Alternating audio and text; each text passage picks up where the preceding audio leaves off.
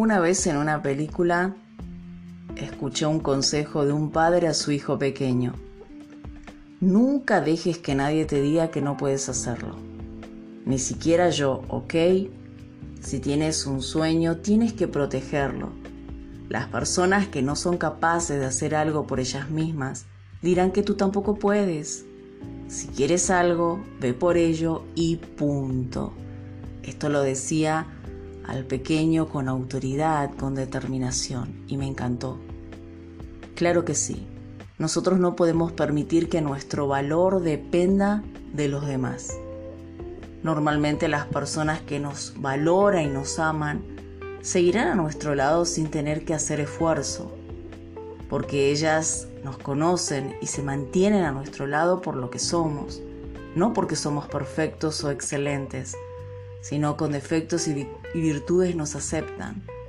Por lo tanto, la creencia de que para tener a alguien al lado tenemos que sacrificarnos 24 horas en complacerlo en todo es algo erróneo, porque el sacrificio sin correspondencia, sin identidad, sin propósito, sin ser nosotros mismos, trae mucha frustración, estancamiento, parálisis porque nos impide ser nosotros mismos.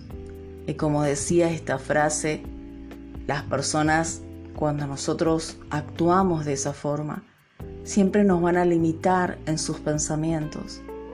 Por eso vemos padres, por ejemplo, que en vez de dar este consejo que dije, le dicen a sus hijos que no pueden volar, que no lo pueden hacer porque ellos no lo hicieron, que como fulano o mengano vivió de esta forma, ellos también tienen que vivir.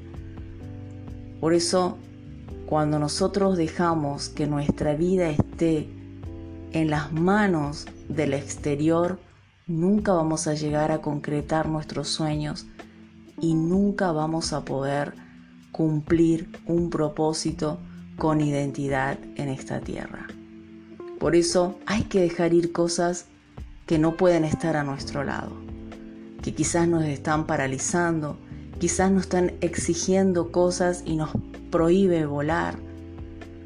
Y es bueno aceptar ciertas situaciones, tal cual es dejar ir. Significa no que nos, nos importe las cosas, sino más bien que todo fluya naturalmente. Por eso, como dice esta frase, las personas que no son capaces de hacer algo por ellas mismas siempre te dirán que tú no puedes. Si quieres algo en la vida, un sueño, un proyecto, una meta, ve por ello y punto. hay una frase que es muy mía. Siempre digo que me gusta ser como un tren sin freno. ¿Por qué? Porque ustedes ya habrán visto, ¿no? Que cuando el tren pierde el freno, nada ni nadie lo puede detener. Nos encontramos en el próximo mensaje.